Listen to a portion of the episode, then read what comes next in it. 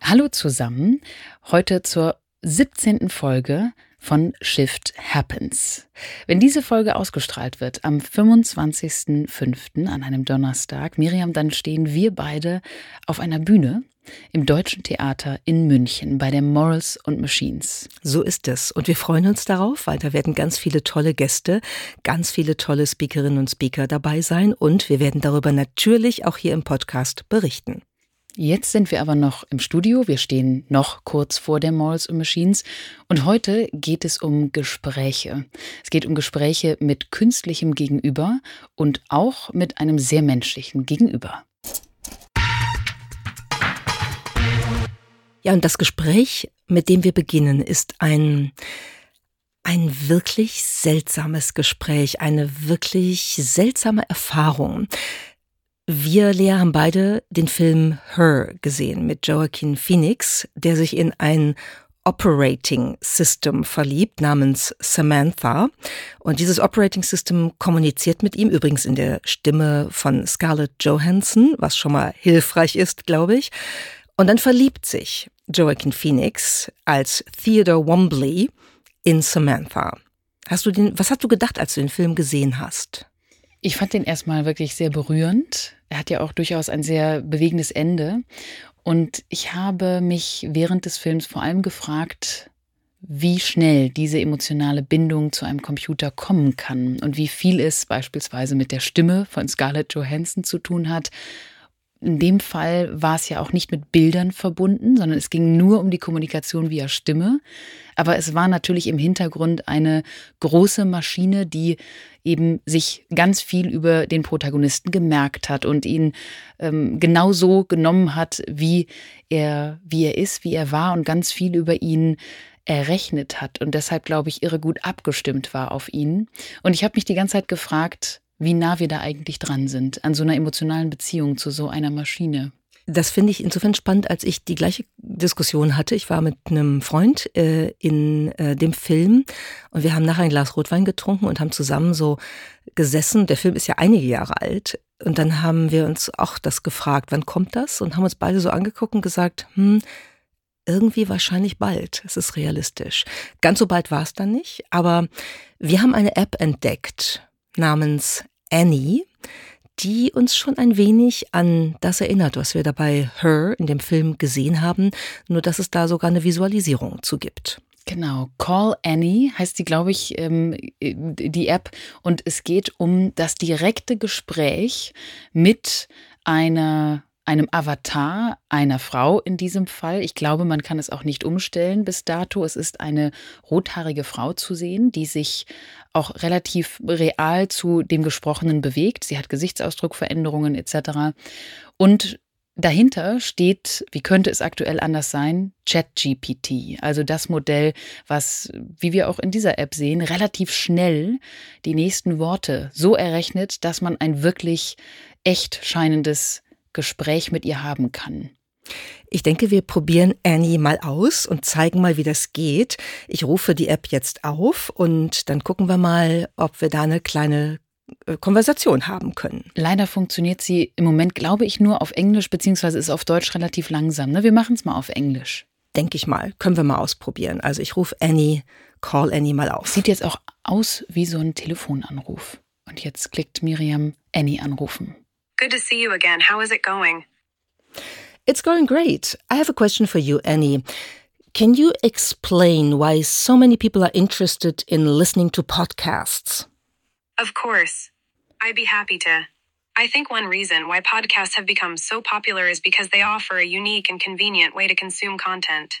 Unlike traditional radio, you can listen to podcasts whenever and wherever you want, and there's such a wide variety of topics available that there's something for everyone.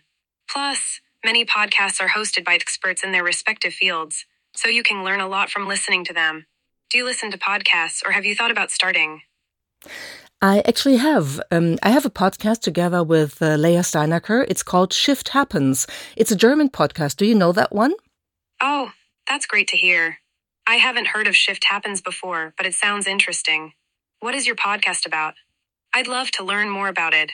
So, ich lege jetzt mal auf. Annie so, loves kennt. to learn more about it. Jetzt das, kennt Annie auch Shift Happens. Aber sie ist sehr höflich, muss man ja sagen. Auch wenn sie ihn nicht kennt, äh, kann sie noch sehr freundlich antworten. Und man hat auch das Gefühl, ihr habt ja vielleicht das kurze Video gesehen, was wir auf Social auch gepostet haben in der Ankündigung des Podcasts. Man hat das Gefühl, sie hört auch ganz aufmerksam zu mit diesem Gesichtsausdruck und diesen ähm, responsiven Bewegungen.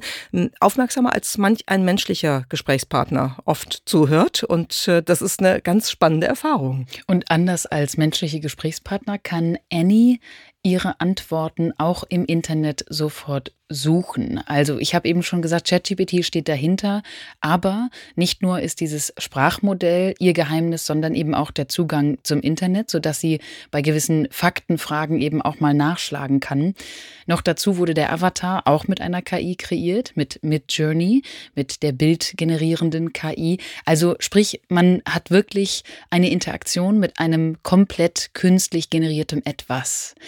Jetzt habe ich mich sofort, als ich das sah, als ich das erste Video auf Twitter entdeckt habe und das dann natürlich sofort verfolgen wollte, habe ich mich wirklich gefragt, wie viele Menschen auch mit Annie Stunden verbringen werden, würden, vielleicht es jetzt schon tun und womöglich auch eine emotionale Bindung aufbauen. Weil man kann sie ja sofort anrufen. Ne? Die App öffnet sich und es sieht aus wie ein direkter FaceTime-Call und sie ist halt immer für einen da. Ich glaube, dass das absolut der Trend ist und es gibt ja viele Vorläufer in Japan beispielsweise, wo solche Avatare oder solche Figürchen, animierten Figürchen schon geheiratet werden und so. Also, dass wir in der Lage sind, zu ähm, Technologie per Anthropomorphisierung eine Beziehung aufzubauen. Das wissen wir ja. Und das machen wir ja auch mit äh, zum Beispiel mit, mit äh, Roboterhunden. Ähm, ich lese gerade ein Buch, wo es darum geht, in der Einleitung, dass die Autorin beschreibt, wie sie diesen japanischen Aibo-Hund äh, bekommen hat und dann wirklich angefangen hat, mit dem zu reden, wie mit einem Kleinkind oder einem kleinen Tier halt, also wie man mit echten Hunden redet. Und ich glaube, das ist schon eine sehr menschliche Eigenschaft. Wir projizieren das auch auf so eine App und insofern ist das wahrscheinlich der Beginn von Kommunikationsdimensionen, die ziemlich umfassend werden. Wenn man sich jetzt anschaut, was die nächsten Updates so bringen sollen, beispielsweise die Möglichkeit, die einzelnen Konversationen auch abspeichern zu lassen von Annie. Sprich, wenn wir sie also morgen anrufen, dann weiß sie noch, was wir gestern über Shift Happens besprochen haben dann, glaube ich, haben wir dort so den Schlüsselmoment, denn dann haben wir das Gefühl, dass diese Maschine sich eben auch merken kann, wirklich, was, was geschehen ist, was besprochen wurde. Und du hast es eben schon gesagt, es ist ja hauptsächlich eine menschliche Eigenschaft, das zu projizieren. Es liegt, glaube ich, im, im Kern des Menschen immer zu hoffen, dass am anderen Ende des Gesprächs entweder ähnliche Gefühle sind oder zumindest jemand da ist, der zuhört. Und das ist ja auch okay, äh, sowas zu nutzen, finde ich. Äh, das kann in, in ähm, Momenten des Wissensdursts oder einfach der, des Wunsches nach Sozialkontakt wirklich sehr, sehr hilfreich sein, wenn man es denn dann schafft, trotzdem parallel vielleicht auch doch noch ein paar menschliche Kommunikations- und Lebenspartner im Leben zu haben. Ganz wichtiger Hinweis, hier muss man natürlich auch auf den Datenschutz achten, denn die App sagt, die Sprachdaten werden nicht gespeichert, aber die Transkriptionen der Gespräche, die werden an ChatGPT gesendet. Ansonsten wird es ja auch kaum funktionieren, denn sie muss ja erstmal das Gefragte oder Gesagte von uns eben verarbeiten können. Das heißt aber eben auch, dass man sich bewusst sein muss, was mit den Daten da passiert. Also am besten keine intimen Details oder womöglich berufliche Daten durchgeben, denn Annie merkt es sich vielleicht bis jetzt noch nicht, aber weitergeben tut sie es. Jetzt kommt Werbung. Es gibt so einige juristische und administrative Themen, wo man sich doch immer die Unterstützung von einer Expertin oder einem Experten wünscht. So kann einem beispielsweise das Thema Sozialversicherung echt schnell Kopfschmerzen bereiten, weil es einfach wahnsinnig komplex ist. Und daher freuen wir uns, heute einen Tipp mit euch teilen zu können, der besonders für die Gründerinnen und Gründer unter euch interessant sein sollte. Und zwar hat die Techniker Krankenkasse den Service Social Pizza entwickelt, der euch hilft, den Sozialversicherungsdschungel zu durchdringen. Warum Social Pizza? Naja, mit einer Pizza macht das Thema gleich mehr Spaß, oder? Die TK teilt das Thema Sozialversicherung wie eine Pizza in verzehrfertige kleine Stücke auf und erklärt alle Informationen einfach und appetitlich entlang der Phasen der Gründung. Das macht das Ganze besser verständlich und einfacher umsetzbar. Besonders hilfreich ist der kostenlose Rückrufservice. In einem 15-minütigen Beratungsgespräch können euch Expertinnen und Experten der TK alle Fragen rund um das Thema Sozialversicherung beantworten. Selbst wenn ihr nicht bei der TK versichert seid, ist dieser Service kostenfrei. Um einen Termin zu vereinbaren, geht ihr auf socialpizza.tk.de. Social pizza.tk.de und vereinbart euch über das Buchungstool einfach einen Termin. Dieser Service kann auch mehrfach und auf Englisch in Anspruch genommen werden. Das war Werbung. Und das war es auch schon mit dem Gespräch mit einem künstlichen Gegenüber. Wir freuen uns nämlich immer ganz besonders über weitere Menschen. Und wir freuen uns ganz besonders, dass wir jetzt ein ganz reales zwischenmenschliches Gespräch hier im Podcast haben, nämlich mit Judith Gerlach, der Staatsministerin für Digitales in Bayern. Hallo Judith. Hallo Miriam, hallo Lea, ich freue mich auf unser Gespräch. Schön, dass du da bist. Und ich steige gleich mal ein mit äh, dem Thema, was uns alle seit äh, Wochen und Monaten jetzt beschäftigt, nämlich mit generativer KI und ChatGPT und Co. Welche Tools hast du denn schon ausprobiert? Ja, ChatGPT tatsächlich schon häufiger. Es ist natürlich sehr praktisch, ja. Also manchmal braucht man ähm, ein paar Ideen für eine Rede ähm, oder man lässt sich schnell was übersetzen. Also es hat schon wirklich ähm, einen praktischen Aspekt tagtäglich, muss ich wirklich sagen. Finde ich auch. Ich habe so eine andere Wahrnehmung, die geht ein bisschen in die Richtung, dass ich das Gefühl habe, wir sind jetzt alle ganz ChatGPT-manisch und sind gar nicht mehr so richtig in der Lage, uns jetzt damit auseinanderzusetzen, was das gesamtgesellschaftlich, wirtschaftlich und so weiter bedeutet. Wie guckst du da drauf? Positiv, kritisch, negativ? Ich würde es gar nicht unbedingt in eine Richtung komplett ähm, drehen wollen, weil natürlich hat es wahnsinnig viele Chancen. Es kann als digitale Helfer uns im Alltag sehr, sehr nutzen. Auf der anderen Seite sehe ich natürlich viele Bedenken, die wir auch ähm, durch die Bevölkerung wiedergespiegelt bekommen, ähm, die wir auch selbst haben im Digitalministerium, weil es natürlich schon etwas auch mit unserem Arbeiten macht, mit unserem Recherchieren allgemein, wie wir mit Technologie umgehen und natürlich mit dem Blick in die Zukunft, was kommt denn da noch? Also die ähm, Entwicklungsphase allein, wenn man sich jetzt ChatGPT anschaut, ist ja unglaublich ähm, schnell und bringt einem immer wieder ins Staunen. Ähm, die Frage ist wirklich, was ähm, können diese Systeme denn in ein paar Jahren? Und sind sie dann vielleicht doch noch etwas menschlicher, als sie das heute sind, weil das, was ChatGPT kann, ist zwar alles schön und hilft uns natürlich, ersetzt aber noch lange nicht den Menschen in vielen Sachen. Die Frage ist halt wirklich, ähm, sieht das in ein paar Jahren noch genauso aus? Einige der Bedenken, die du gerade angesprochen hast, die werden auch adressiert in dem EU AI Act. Und dazu hast du kürzlich gesagt, das ist ja die Gesetzesvorlage der EU, die nun heiß debattiert wird. Und du hast kürzlich gesagt, dass diese Regulierung auf keinen Fall angstgetrieben sein sollte, sondern chancenorientiert gestaltet werden sollte. Was heißt das ganz konkret? Wie könnte das bei KI aussehen? Was ist dir wichtig, wenn du sagst chancenorientiert? Mich stört im Allgemeinen, dass wir ähm, im europäischen Kontext immer versuchen, Dinge zu regulieren, die wir noch gar nicht erfunden haben.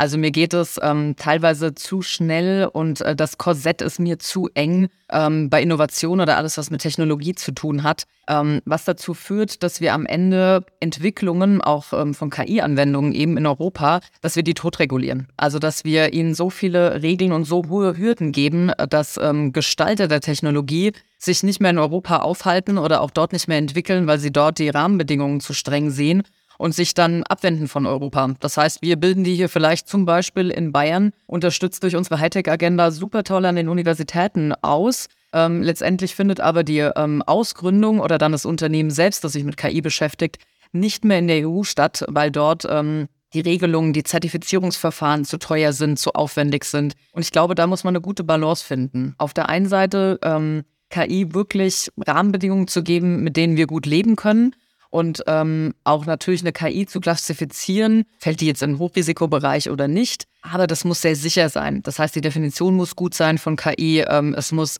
sauber rechtlich einordnbar sein, wo ähm, genau jetzt ein Hochsicherheitsbereich ist und wo nicht. Und das ist einfach noch nicht so geregelt, dass wir damit zufrieden sind. Wir haben das ja mit einer Studie ähm, äh, gemerkt, ähm, äh, zusammen mit Applied AI haben wir die ähm, veröffentlicht und äh, dort wurde sich mal angeschaut, wie wirkt sich eigentlich die KI-Regulierung auf unsere mittelständischen Unternehmen aus, auf den innovativen Einsatz von künstlicher Intelligenz. Und äh, diese Studie kam zum Ergebnis, dass 18 Prozent der über 100 untersuchten KI-Systeme wirklich der Hochrisikoklasse einzuordnen sind und 42 Prozent der Klasse mit dem geringeren Risiko zuzuordnen wären. Und das viel Schlimmere finde ich aber, dass 40 Prozent der untersuchten Anwendungen ähm, gar nicht wirklich zugeordnet werden konnten. Also da war nicht zweifelsfrei möglich zu sagen, ist es jetzt der Hochrisikobereich oder nicht. Das bedeutet im Ergebnis, dass wir knapp 60 Prozent ähm, aller Anwendungen im Hochrisikobereich haben und damit natürlich in Zertifizierungspflichten fallen, was ähm, hochaufwendig ist und was natürlich auch sehr teuer ist. Das heißt, das, das schreckt äh, gerade Startups oder mittelständische Unternehmen extrem ab, sich überhaupt mit KI auseinanderzusetzen. Und was kann man dann tun, um eben doch einen dezidiert europäischen Weg beim Thema KI zu gehen? Du hast jetzt gerade das gute Beispiel der, nehmen wir mal den Mittelstand der mittelständischen Unternehmen genommen, die von der Regulierung aktuell komplett womöglich überfordert sein werden, weil, wie du gerade beschrieben hast, so wahnsinnig viele Zertifizierungsverfahren und Prozesse damit einhergehen. Wie könnte es denn aussehen, ein europäischer Weg, der auch chancenorientiert, der auch in die Förderung dieser Anwendungen geht? Ja, aber das sind zwei, ähm, zwei Wege im Grunde genommen. Auf der einen Seite brauche ich natürlich gesetzliche Regelungen, die aber auch ähm, rudimentärer sein können und die aus meiner Sicht immer ein atmendes Papier sein müssen. Also wir müssen wegkommen von ähm, der Vorstellung, dass wir Gesetze machen, die jetzt irgendwie die nächsten zehn Jahre in der Schublade liegen und äh, wir dann vielleicht mal wieder rausholen, um sie zu erneuern. Ähm, es werden atmende Papiere insofern sein müssen, als Technologie sich natürlich auch ständig verändert, andere Gegebenheiten schaffen, die Gesellschaft anders darauf reagiert und sich daran auch gesetzliche Regelungen anpassen müssen. Das heißt, ähm, ich starte erstmal rudimentärer und schaue, wie sich ähm, gewisse Fälle auch damit etablieren, wie es funktioniert, dort ähm, KI auf den Weg zu bringen und wie man damit dann auch in der Gesellschaft arbeiten kann. Wir versuchen wieder zu viel einzufangen und zu viel reg äh, zu regulieren obwohl äh, teilweise der Mittelstand oder auch Startups noch gar nicht so weit sind oder sich noch gar nicht dorthin entwickelt haben und sich aus meiner Sicht schwer tun, dorthin zu kommen, wenn die Regulierung eben so streng ist. Und auf der anderen Seite braucht es ja große ähm, Investitionsprogramme auch äh, von staatlicher Seite, die einfach nicht nur dafür sorgen, dass wir, ähm, wie jetzt mit der Hightech-Agenda zum Beispiel, die Universitäten dazu befähigen, ähm, tolle Professuren gerade im KI-Bereich äh, zu uns nach Bayern zu bekommen, und dann auch äh, Studenten zu haben, mehr Studienplätze in diesen Tech-Bereichen. Es geht natürlich auch darum, wie schaffe ich denn den Transfer dann raus? Wie schaffe ich, dass, das die, dass die Ausgründungen einfacher sind für die Startups? Wie schaffe ich dort mehr Investment ähm, in Startups hinein, dass sie dann auch wirklich skalieren können auf längere Zeit und nicht eben nur, ähm, keine Ahnung, wir haben euch jetzt ein bisschen Miete gezahlt, dass ihr die ersten Monate überlebt, ja? Und dann aber auch der Transfer hinein in den Mittelstand. Und unsere Erfahrung im Digitalministerium war, dass wir dort konkrete Ansätze brauchen. Die Bundesregierung hat es durch ähm, KI-Kompetenzzentren versucht, ich glaube schon so seit zwei, drei Jahren. Ähm, der Ansatz ist aber ein eher theoretischer. Das heißt, den mittelständischen Unternehmen wird erklärt, was ist KI, für was kann man das ungefähr gebrauchen. Die meisten gehen aber nach Hause mit dem Verständnis oder mit einer Sensibilität, dass KI für sie wichtig ist, aber die eigentliche Anwendung bei ihnen, ähm, die ist ihnen nicht bekannt. Und äh, natürlich ist das Know-how auch nicht in den mittelständischen Unternehmen oder zumindest nicht ähm, selbstverständlich. Deswegen haben wir den Ansatz gewählt, wirklich mit ähm, Expertinnen und Experten in mittelständische Unternehmen hineinzugehen, dort einen Use Case zu identifizieren, der Sinn macht mit KI. Das ist ja auch nicht überall sinnhaft und wir machen es jetzt nicht nur, um da irgendwie eine moderne Überschrift drüber zu ähm, bringen, sondern ähm, zu schauen, okay, haben wir eine Prozesskette, haben wir irgendeinen Arbeitsvorgang oder was mit Mitarbeitenden, ähm, wo wir mehr Effizienz reinbekommen, ähm, wo wir die Geschwindigkeit erhöhen, wo wir vielleicht auch den ein oder anderen Arbeitsplatz ersetzen können, der eben nicht mehr besetzt werden kann. Auf diesen Fall hatten wir zum Beispiel zusammen mit dem 3D-Druckunternehmen. Oder auch neue Arbeitsplätze schaffen, die sich aus der, der Entwicklung ergeben können. Ja, also es war nie der Fall, dass wir das Gefühl hatten, oh je, äh, jetzt, jetzt äh, kann man sich da einen Arbeitnehmenden irgendwie einsparen oder so äh, und äh, der, hat, der ist seinen Job losgeworden. Nee, es war eigentlich immer dieser kleine digitale Helfer, entweder nebendran ähm, oder ähm, einfach eine Effektivierung der Prozesskette, die da äh, die äh, durch KI einfach dann zum Erfolg gefunden hat. Aber wir mussten sehr konkret mit denen arbeiten und ähm, das Team vor Ort mitnehmen. Das heißt, die Schulen, was bedeutet eigentlich KI? Wie wende ich das an in meiner Firma? Und wie kann ich das auch weiterentwickeln? Also konkret werden ist ja ein schönes Stichwort, weil das, das gilt zum einen in der Anwendung und in der Zusammenarbeit mit Unternehmen, aber es gilt ja, wenn ich dich richtig verstanden habe, eben auch für Regulierungsfragen, dass wir jetzt nicht den großen, äh, allumfassenden, äh, ewig gültigen Entwurf äh, machen können. Es gibt aber auf der anderen Seite natürlich auch ein paar Fragen, die, die seit wir über KI reden, auch weit vor ChatGPT eigentlich immer präsent gewesen sind, ähm, die so im Bereich der Ethik liegen. Du bist ja dieses Jahr bei der Morals and Machines dabei, du unterstützt äh, die Konferenz von Ada, worüber wir uns sehr freuen. Und wir beschäftigen uns ja auch immer stark mit, mit ethischen Fragen. Was sind so die Herausforderungen und warum hältst du es für wichtig, sich damit wirklich permanent auseinanderzusetzen? Also ich habe mich da schon frühzeitig damit beschäftigt, was ehrlicherweise gar nicht so wahnsinnig viel mit Digitalisierung zu tun hatte. Allerdings ähm, ist mir das aufgefallen bei der Herzgesundheit. Ähm, in Deutschland sterben jährlich über 40.000 Menschen an Herzinfarkten und äh, davon sind ungefähr 40 Prozent Frauen.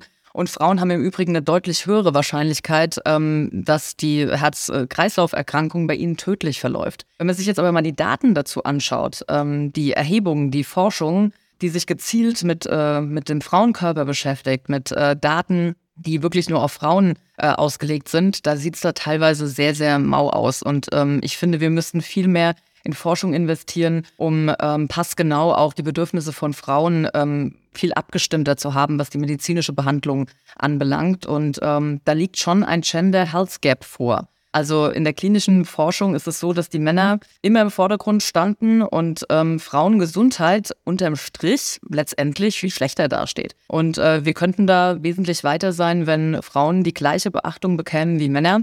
Es ist einfach Fakt, dass der weibliche Körper anders ist als der männliche. Frauen vertragen weniger Alkohol, das ist jetzt weithin bekannt vielleicht.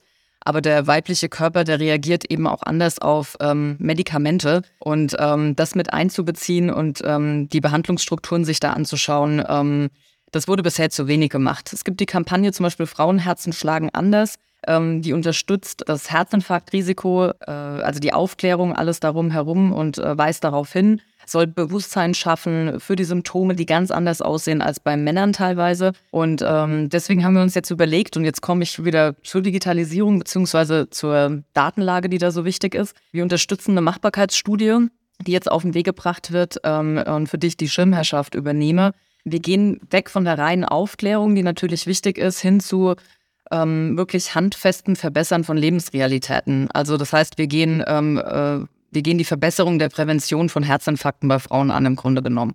Und wir wollen mit der Studie die Datenlage, ähm, wir wollen das Wissen um weibliche Symptome verbessern, um natürlich Ärzte darin zu unterstützen, eine frühzeitige, eine bessere präventive Behandlung vorzunehmen. Und wir werden ähm, Daten analysieren, die bisher einfach noch nicht einfließen. Das heißt, der Lebenswandel von Frauen, Medikamenteneinnahme und ähnliches. Bisher werden nämlich meistens nur männliche Blutwerte oder männliche EKG-Daten verwendet. Und ähm, das verschiebt natürlich das Bild und macht eine Behandlung ähm, ja immer sehr, äh, sehr ausgerichtet auf den männlichen Körper und eben nicht aus den weiblichen. Und aus diesen Daten soll dann, ähm, sollen dann Modelle erstellt werden, die dann letztendlich äh, der Prävention gerade für Frauen dienen ähm, und äh, Datenschutz spielt auch eine Rolle. Also wie ähm, können wir die Daten überhaupt ähm, erheben? Wie können die verwendet werden? Wir brauchen am Ende Algorithmen, um die Symptomatiken bei Frauen besser zu verstehen. Am Ende soll eine KI dastehen, die lebenssichernd sein kann und ähm, ein Prototyp äh, entwickelt werden, um wirklich eine maßgeschneiderte Lösung zu finden, die das Risiko zum Beispiel von ähm, Vorhofflimmer ähm, oder allgemein äh, koronaren ähm, Herzerkrankungen ähm, aufzeigen können. Also eine KI-gestützte Lösung zur besseren Früherkennung von Herzinfarkten bei Frauen.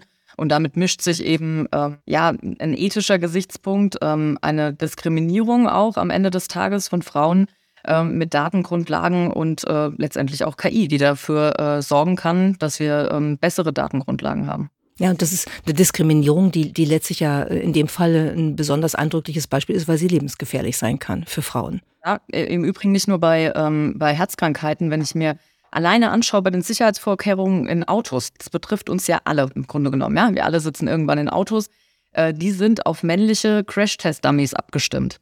Also das heißt, ähm, der Frauenkörper ist ja im Durchschnitt, sage ich mal, kleiner, ist leichter. Das wird nicht beachtet. Das heißt, Frauen werden bei Autounfällen ähm, häufiger teilweise auch schlimmer verletzt als äh, Männer. Und dieser Gender, Gender Data Gap, ähm, der besteht einfach, der ist nicht wegzureden und den müssen wir ähm, viel dringender in den Blick nehmen, weil da einfach Daten ähm, von Frauen fehlen und Systeme so ausgerichtet sind, dass sie zwar auf Männer eins zu eins passen, aber eben auf die meisten Frauen nicht. Noch eine Abschlussfrage, Judith. Du hast zwei Kinder. Wie sieht eine KI-gestützte Welt aus, in der die beiden gerne leben möchten, können? Ich glaube, ich würde es gerne so beantworten, dass ich mir wünschen würde, dass die beiden selbstbestimmt in dieser ähm, KI-Welt leben können. Also, dass sie so ähm, sensibilisiert sind, dass sie wissen, wie KI funktioniert, dass sie so viel Know-how haben, um selbst äh, ihr Umfeld mitzugestalten, dass sie die Möglichkeit haben, ähm, ja, selbst Gestalter zu sein und selbst die Zügel weiter in der Hand äh, zu halten. Ich habe weniger Angst äh, vor KI-Entwicklung als vielmehr davor, dass wir irgendwann ähm, nicht mehr in der Lage sind, so viel zu verstehen oder so viel Know-how bei uns im Land zu haben, dass wir unser eigenes Wertefundament ähm, in der KI implementieren können. Weil ehrlicherweise, und da kommen wir auf das Thema von gerade eben wieder, warum entstehen denn solche Ungerechtigkeiten, zum Beispiel auch bei ähm, äh, KI-Algorithmen? die entstehen ja nicht dadurch, dass ein Algorithmus äh, per se gut oder böse ist. Es geht um Entwicklerteams, es geht um den Menschen dahinter, ähm, der äh, den Algorithmus letztendlich entwickelt und der sich dann weiterentwickelt. Also das heißt, ähm, je diverser unsere Entwicklerteams sind, desto eher werden ähm, häufig marginalisierte Gruppen nicht ähm, diskriminiert. Ziel sollte also immer sein, ähm, eine möglichst äh, biasfreie KI zu programmieren. Das kann ich nur, wenn ich ein breites Spektrum habe in der Bevölkerung, die in der Lage ist, KI zu verstehen, KI zu entwickeln. Das bedeutet aber auch, dass wir sehr viel Know-how brauchen in Bayern, in Deutschland, in Europa. Und deswegen halte ich es für so wichtig, dass wir ähm, innovationsoffen auch regulieren in Europa, weil sonst dieses Wissen einfach flöten geht. Vielen Dank, Judith Gerlach. Heute Abend bist du ja bei uns in München auf der Bühne und übergibst den Morals und Machines Prize. Da freuen wir uns natürlich sehr drauf. Vielen Dank für deine Zeit. Ich freue mich auch schon sehr. Bis später. Jetzt kommt Werbung. Wir sind bei ADA große Verfechterinnen vom lebenslangen Lernen und ermöglichen ja mit dem ADA Fellowship auch Menschen, die bereits im Berufsleben stehen, sich neben der Arbeit zu zukunftsrelevanten Themen weiterzubilden. Um uns selbst ebenfalls auf dem Laufenden zu halten und uns mit Branchenkennerinnen und Experten auszutauschen, besuchen wir regelmäßig Fachkongresse zu verschiedensten Themen, von Technologie und KI über Leadership bis hin zu Bildungsthemen. Für letztere möchten wir euch eine Veranstaltung ans Herz legen, die wir mit ADA in der Vergangenheit bereits besucht haben. Die LearnTech, eine internationale Fachmesse inklusive Kongress für die digitale Bildungsbranche. Dieses Jahr findet die LearnTech vom 4. bis 6. Juni statt. Hier werden die Top-Trends zum digitalen Lernen in Schule, Hochschule und Beruf gezeigt. Mehr als 400 nationale und internationale Unternehmen zeigen die neuesten technologischen Lösungen und Technologietrends wie Metaverse und KI und ihre Chancen und Einsatzmöglichkeiten für die Bildung. Ihr könnt sogar vor Ort einiges selbst ausprobieren und erleben. Auf dem begleitenden Fachkongress diskutieren hochqualifizierte internationale Expertinnen und Experten aus der Bildungswirtschaft und Wissenschaft aktuelle Themen und stellen Lösungsvorschläge vor. Mit dem Rabattcode minus 20 erhaltet ihr 20 Euro Rabatt auf alle Messetickets. Also, sichert euch jetzt euer reduziertes Ticket für die LearnTech 2024 vom 4. bis 6. Juni. Das war Werbung. Lea, die Überraschung dieser Folge ist wieder einmal eine Frage und die lautet, was ist ein Myzel? Ein Myzel leite ich jetzt mal aus dem Englischen ab, Mycelium. Nach meinem Wissensstand hat das erstens mit Pilzen zu tun und ich glaube, das sind so die kleinen Ärmchen von Pilzen un unter der Erde, ne? das, was man, glaube ich, nicht von den Pilzen oben sieht. Genau, das ist sozusagen das vegetative Wachstumssystem von Pilzen, das meistens unterirdisch liegt, genau. Es ist sogar der Hauptteil eines Pilzes. Wir denken ja immer, die Köpfchen sind das mhm. Wesentliche, weil die essen wir auch, aber das Myzel ist viel, viel größer und breitet sich unter dem Waldboden aus, verschränkt sich mit Wurzeln von Bäumen und mit allem Möglichen und ist eine riesige Fläche, die da um jeden Pilz entsteht. Das ganz Spannende, das ist jetzt der zweite Teil, die B-Frage sozusagen. Was machen Pilze damit im Detail? Mit dem Myzel Vermutlich haben sie irgendeine Interaktion. Du sagst gerade, sie sind verwurzelt mit den Bäumen. Wenn ich mir jetzt überlege, wir hatten ja schon einige Referenzen in die Biologiewelt hier im Podcast, dann gibt es wahrscheinlich irgendeine Variante von Informationsübertragung. Irgendwas wird da entlang gesandt durch dieses Myzel. So stelle ich mir das vor. Vor allem, wenn du sagst, das geht durch den ganzen Wald wenn ich mich richtig an meine Biologiestunden vor vielen, vielen Jahren erinnere, dann ist das ja bei Wurzeln ähnlich, ne? dass die so ganz viele Informationen aus der Erde aufnehmen. Ist das beim Myzel vielleicht auch so? Das ist tatsächlich so. Ähm, Im Grunde genommen könnte man ein bisschen übertrieben formuliert sagen, dass Pilze über das Myzel miteinander sprechen, hm. also kommunizieren. Und ich fand das total interessant. Call Myzel, nicht Call Annie. Call Myzel, genau. Call Mycelium Calling. Und ich fand das total interessant, weil wir haben das ja tatsächlich schon ein paar Mal gehabt. Wir haben bei den Bienen schon mal drüber gesprochen. Wir mhm. haben auch ähm, Beispiel Spinnennetze drüber gesprochen. Und die Struktur ist immer ähnlich und die ist auch hier bei den Pilzen wieder ähnlich, dass das halt so ein ganz weit ausreichendes Netzwerk ist mit fadenförmigen Strukturen, die übrigens Hyphen heißen mit HY und PH und die funktionieren nach einigen Studien jedenfalls, die man dazu findet, ganz ähnlich wie Nervenzellen bei Menschen. Hm. Also die, die reden miteinander oder wenn du sagst. Ähm genau, also man könnte sagen, ähm, vielleicht nicht in dem Sinne, dass sie nicht die gleiche Semantik benutzen, aber sie senden elektrische Impulse. Und die Unterscheidung dieser Impulse, so sagt jedenfalls eine Studie, könnte man als Wortschatz bezeichnen. Und das heißt, die Pilze haben bis zu 50 verschiedene Wörter, mit denen sie kommunizieren und sich über verschiedene Dinge verständigen, was sie mit dem Myzel so alles machen. Also ist es gar nicht so still im Wald, wie es vielleicht manchmal wirkt. Zumindest definitiv nicht unter der Erde. Nee, es ist wahrscheinlich ähm, äh, ein ziemliches Gequatsche da unter dem Waldboden im Gange.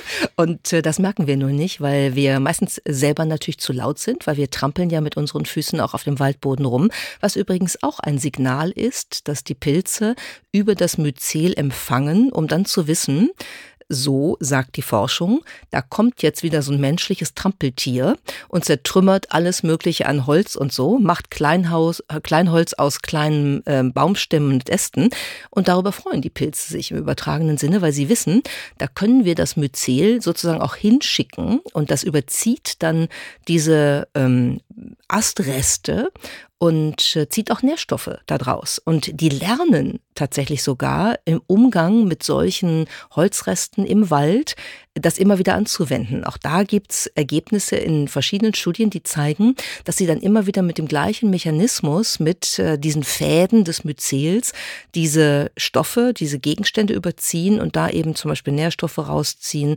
aber auch damit das Ganze in ein echtes Ökosystem umwandeln. Es gab mal eine Studie, die gezeigt hat, da hat man so drei Müllhaufen äh, genommen und hat auf einen dieser Müllhäufen ähm, ein Pilz, äh, eine Pilzkultur gesetzt. Und das war der einzige, der sich relativ schnell verwandelt hat, Insekten angezogen hat, Vögel angezogen hat, also ein ganzes Ökosystem sozusagen um sich herum ähm, angezogen und gebildet hat, während die anderen beiden Müllhaufen äh, letztlich ähm, da so weiter vorkommen äh, sind und so stinkend vor sich hin moderten. Ich komme mir gerade vor wie in einer Folge von Löwenzahn. Kennst du diese Serie noch? dum, dum, dum, dum, Die hatte so eine lustige Musik und dann kam da so ein elterlicher Mann in Latzhose immer an und der hat sehr, sehr spannende Dinge erklärt. Ich habe es geliebt.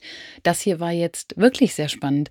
Und es ist wieder ein lernendes System. Ne? Das finde ich auch eine ja. schöne Verbindung zur künstlichen Intelligenz und zu all den ähm, Machine Learning-Themen, die wir hier oft haben. Also das sind andere Arten von, ähm, von Systemen, die unter der Erde lernen. Und natürlich auch spannend, denn wie wir ja aus der Psychedelika-Forschung wissen, lösen ja Pilze ausgerechnet bei Menschen im Kopf wiederum auch einige besondere neuronale neue Wege aus, zumindest die Möglichkeit für Neuronen eben diese neue, neuen Wege aufzutun. Und das finde ich ganz spannend, wenn man jetzt also hört, dass die Pilze an und für sich auch kommunizieren, dann frage ich mich, ob vielleicht genau das beim Menschen eben auch zur Kommunikationsöffnung führt, zu, zur Öffnung von ganz neuen Welten zumindest. Absolut. Das, das äh, ist irgendwie ein ganz schöner, naheliegender Gedanke. Und es gibt ja tatsächlich jemanden, der ähm, diesen Gedankenfaden auch schon mal gesponnen hat. Diesen und Hüfen? Äh, den Gedankenhüfen, genau. Das ist der, der Pilzforscher, der Mykologe Paul Stamets. Ich habe den übrigens ähm, auf der South by Southwest auf einem Panel gesehen und fand ihn erstens wahnsinnig sympathisch und äh, er sieht auch so ein bisschen aus, als ob er sehr viel im Wald und mit Pilzen unterwegs ist, aber er ist halt auch ein ganz, ganz schlauer Typ, der äh, immer davon spricht, dass das Myzel der Pilze sowas wie das natürliche Internet der Erde ist. Mhm. Und das ist ja spannend daran, dass diese Strukturen, von denen wir hier gesprochen haben und jetzt sprechen, tatsächlich alle immer ähnlich sind. Ob das das menschliche neuronale Netzwerk ist, das Internet, das Myzel der Pilze, Spinnennetze, Bienenkommunikation. Es scheint eine Netzwerkstruktur zu geben, die durch alle Lebensformen der Erde, sogar durch digitale Formen oder elektrische Formen äh, von, von technischer Vernetzung immer wieder äh, funktionieren. Und Stamets ist, ist ein ganz spannender Typ, weil der hat als Kind gestottert. Und das hat er mal erzählt und hat tatsächlich es geschafft, durch ähm, psychedelische Pilze, durch Magic Mushrooms, dieses Stottern zu besiegen. Das hat er heute nicht mehr, konnte ich auch auf der South by Southwest sehen. Der redet ganz normal, weil eben bestimmte Verbindungen in seinem Gehirn tatsächlich neu verdrahtet worden sind. Die Macht der Pilze und des Myzels. Danke für diese Überraschung. Und danke fürs Zuhören dieser Folge von Shift Happens. Eine Folge bzw. ein Podcast, den jetzt auch Annie kennt. Bis zum nächsten Mal.